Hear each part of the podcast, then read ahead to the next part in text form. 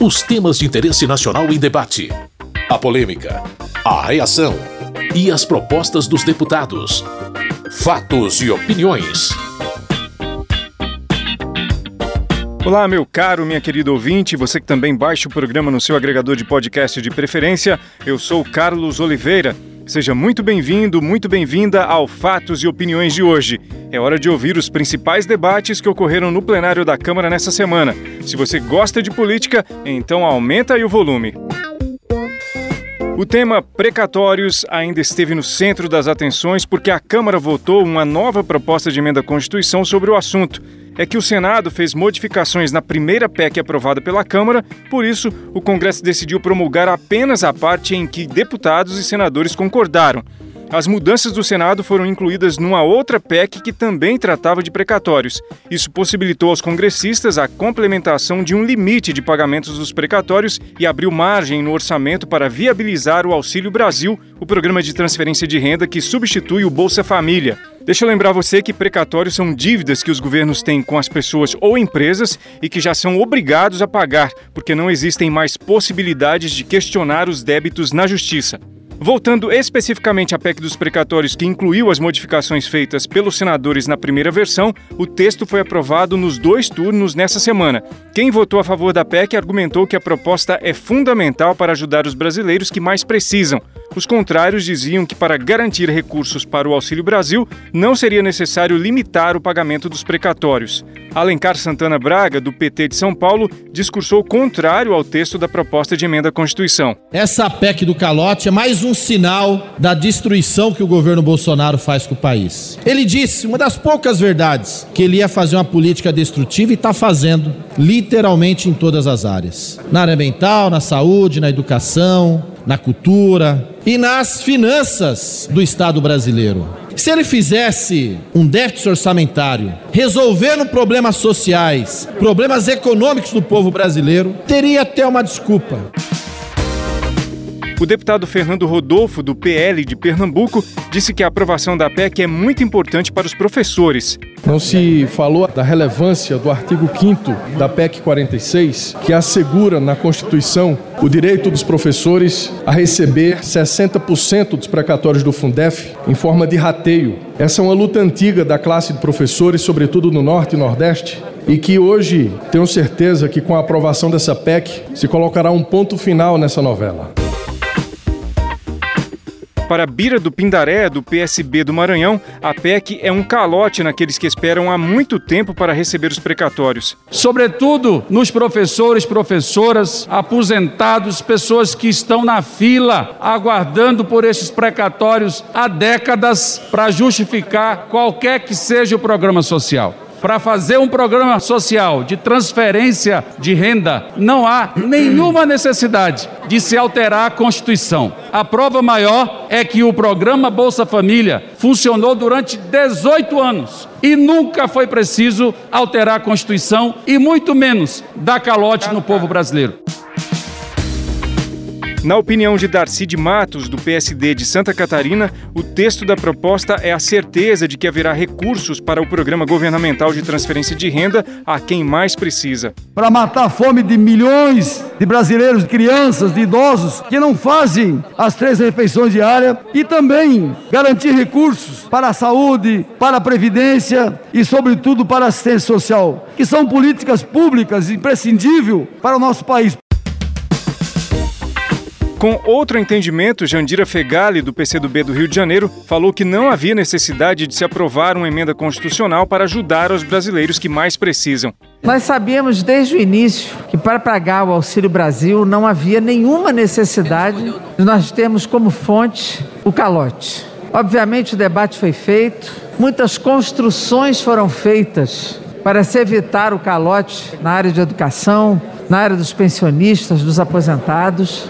Essa matéria foi discutida aqui por horas e horas seguidas. A área de educação, inclusive, teve vitórias importantes a partir do debate colocado pela oposição. Aliel Machado, do PSB do Paraná, foi inicialmente contra, mas depois, com as mudanças no texto, passou a votar a favor da PEC. Nesse acordo, onde nós fomos ouvidos, nós conseguimos todas as garantias para proteger as pessoas que mais precisam. Agora é fato que nós estamos passando por uma crise econômica grave, que teve um incremento no orçamento de 2022 com a previsão desse pagamento de precatório muito superior do que o orçamento de 2021. E nós, através de uma atuação muito forte de alguns líderes, eu destaco aqui o líder Volney e o líder André Figueiredo, trouxemos conquistas imensuráveis. A educação com os professores em relação ao Fundef, as pessoas com prioridade para receber os precatórios. Marcel Van Hatten, do Novo do Rio Grande do Sul, apresentou as razões dele para ser contrário à proposta de emenda à Constituição. A começar pela conceituação, pela criação de uma renda básica familiar incluída na Constituição, uma Constituição do faz de contas, porque o caput desse artigo, que agora vem a incluir uma renda básica familiar, já fala que é obrigação do Estado garantir a todo cidadão alimentação, trabalho, moradia, transporte, lazer. Aqui todos sabemos que não é algo que o Estado brasileiro garante, não é algo que a política está a conceder ao cidadão.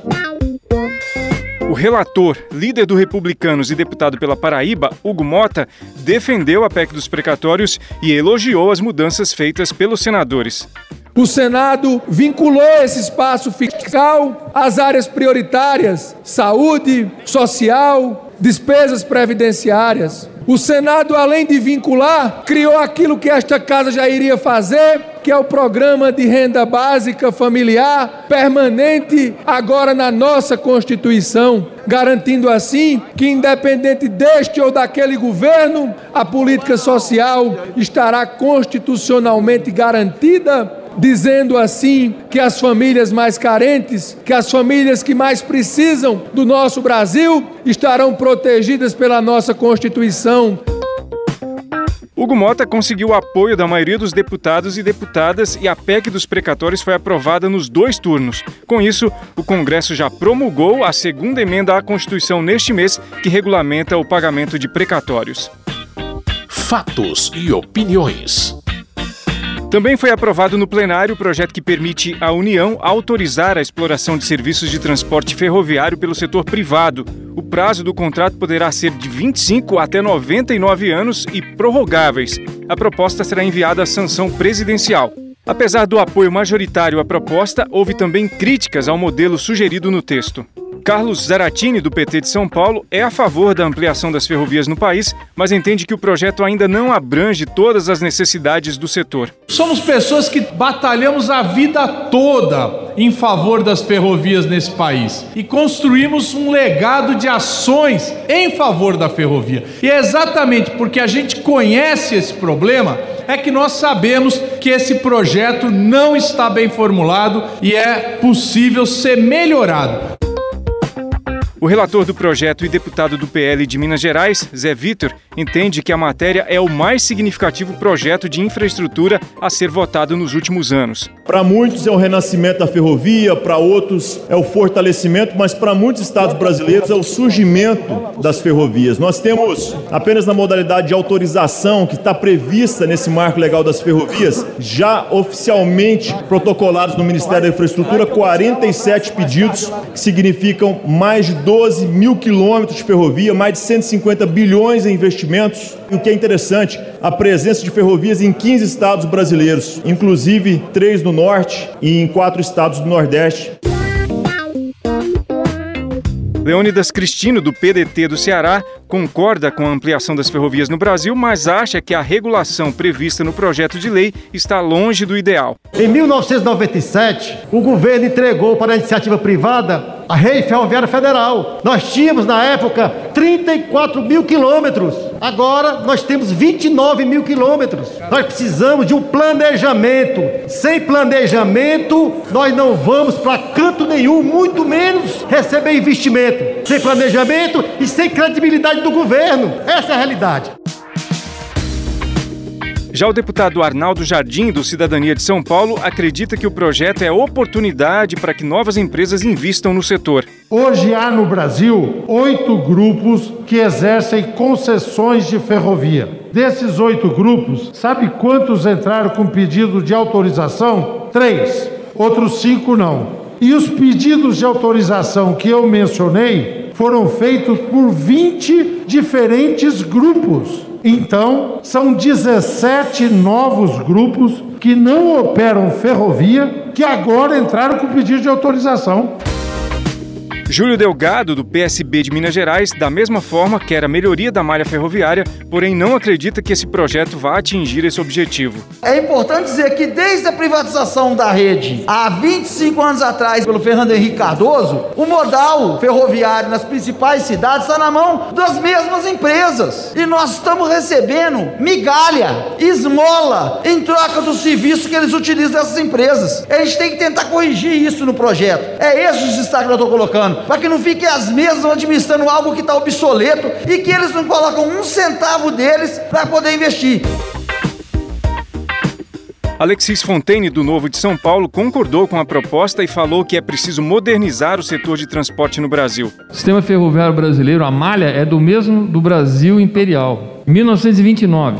Simplesmente nós não investimos naquilo que é mais importante para resolver o problema dos caminhoneiros, que não aguentam ficar rodando 4, 5 mil quilômetros para poder trazer cargas. Esse novo modelo já tem apontado 150 bilhões de reais de investimento. É emprego, é investimento. Votar contra isso é votar o atraso, manter o atraso no Brasil. A maior parte dos deputados e deputadas aprovou o projeto que permite à União autorizar a exploração de serviços de transporte ferroviário pelo setor privado. O texto segue a sanção do presidente da República. Fatos e opiniões. Um tema também muito debatido no plenário foi a possibilidade de regularização dos jogos de azar. Os embates sobre esse tópico começaram por causa de um pedido de urgência para que o projeto fosse votado mais rapidamente no plenário. Esse requerimento foi aprovado e a discussão da proposta começou. O texto volta à pauta no início de fevereiro, quando deverá ser votado. O deputado Cezinha de Madureira, do PSD de São Paulo, adiantou que é contra qualquer liberalização desse tipo de jogo no Brasil. Se hoje, da forma que é, os jogos no Brasil, nós já temos a destruição de mais de 20 milhões de pessoas diretamente com o que já acontece. Imagine o jogo regularizado no país. Então eu venho a esta tribuna dizer a você que nós, da Frente Parlamentar Evangélica, a Frente Cristã, a Frente Católica, nós somos terrivelmente contra a este PL e vamos obstruir aqui. Bibo Nunes, do PSL do Rio Grande do Sul, faz parte do grupo de parlamentares que está elaborando o texto para regularizar os jogos de azar. Ele discursou a favor da permissão governamental a esse segmento. Para o bem do país, para o desenvolvimento, para emprego inicial de 450 mil pessoas, incentivar o turismo, nós precisamos liberar os jogos no Brasil. E faço o comparativo. Na América Latina, apenas dois países não têm jogos liberados, regulamentados. Quais os países? Brasil e qual outro? Cuba.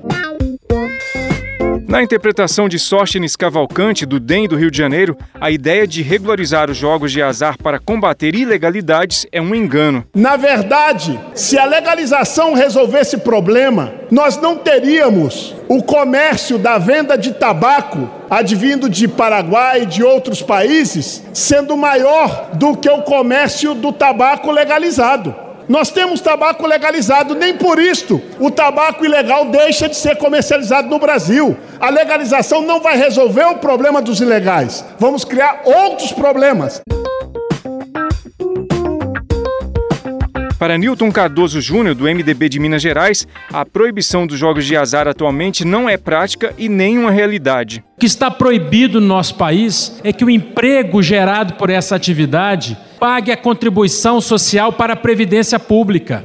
E nós somos forçados a aceitar que essa atividade continue na clandestinidade ter a maturidade de trazer um dos textos que foi considerado pela consultoria legislativa um dos textos mais modernos da legislação de jogos no mundo é um privilégio do Brasil. Aliado a uma estrutura fiscal e de controle financeiro também de primeiríssimo mundo, é hora de legalizar e tirar da marginalidade os jogos no Brasil. Eli Borges, do Solidariedade do Tocantins, acha que aqueles que defendem a legalização não tratam de todos os lados do problema. Isso é um absurdo, é uma vergonha. Nós temos que discutir outras formas de gerar emprego e renda e não gerar emprego e renda em detrimento da vida, da alma, das famílias que são destruídas pelos endividamentos. Que Deus tenha misericórdia desse país. Sou radicalmente contra a liberação do marco regulatório dos jogos no Brasil Espero que esse poder tenha uma consciência para respeitar as famílias que poderiam ser destruídas e vidas destruídas. O relator do projeto e deputado pelo PSB de Pernambuco, Felipe Carreiras, acredita que a regularização dos jogos colocará o Brasil no mesmo patamar de outras nações. Na Europa, a Alemanha tem jogo regulamentado, a Espanha, a França, a Inglaterra, Portugal, a Itália, na América do Norte, o Canadá, os Estados Unidos, na América Central, o México, o Panamá, nossos irmãos sul-americanos, o Uruguai, a Argentina, o Paraguai, o Chile, a Colômbia, o Japão tem jogo regulamentado. O debate sobre a legalização dos jogos no Brasil vai continuar no início do ano que vem, quando o projeto deve voltar à agenda do plenário. Fatos e opiniões. Programa já está quase terminando, mas deixe eu enumerar para você aqui alguns dos projetos aprovados no plenário nessa semana, mas que não geraram tantos embates. Teve o que muda as regras de distribuição de loterias para direcionar recursos ao Comitê Brasileiro de Clubes Paralímpicos. Ele veio do Senado e foi modificado na Câmara, por isso retorna à apreciação dos senadores e senadoras. Foi aprovado também o que cria o programa BR do Mar e libera progressivamente o uso de navios estrangeiros na navegação entre portos dentro do Brasil, sem a obrigação de comprar embarcações fabricadas em estaleiros brasileiros. Essa matéria será enviada à sanção. Destaco ainda o que muda regras para a autorização de linhas de serviço regular de transporte rodoviário interestadual e internacional de passageiros. Essa proposta retorna ao Senado por causa das modificações feitas na Câmara. Outro projeto que volta ao Senado é o que estabelece que as empresas deverão pagar a diferença de ICMS entre o estado de origem e o de destino nas operações interestaduais de bens e serviços quando o consumidor final não é contribuinte do imposto. Também teve o que estabelece o parcelamento de dívidas tributárias de micro e pequenas empresas. A proposta vai à sanção presidencial. Houve muitos projetos aprovados nessa semana, e se você quiser ter acesso a mais detalhes de todos eles, basta acessar o site www.câmara.leg.br.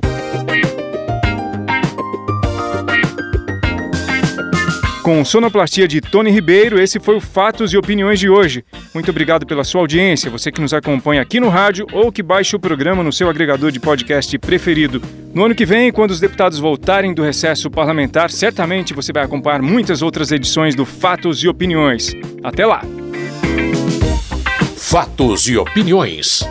Os temas de interesse nacional em debate. A polêmica, a reação e as propostas dos deputados. Produção e apresentação: Carlos Oliveira.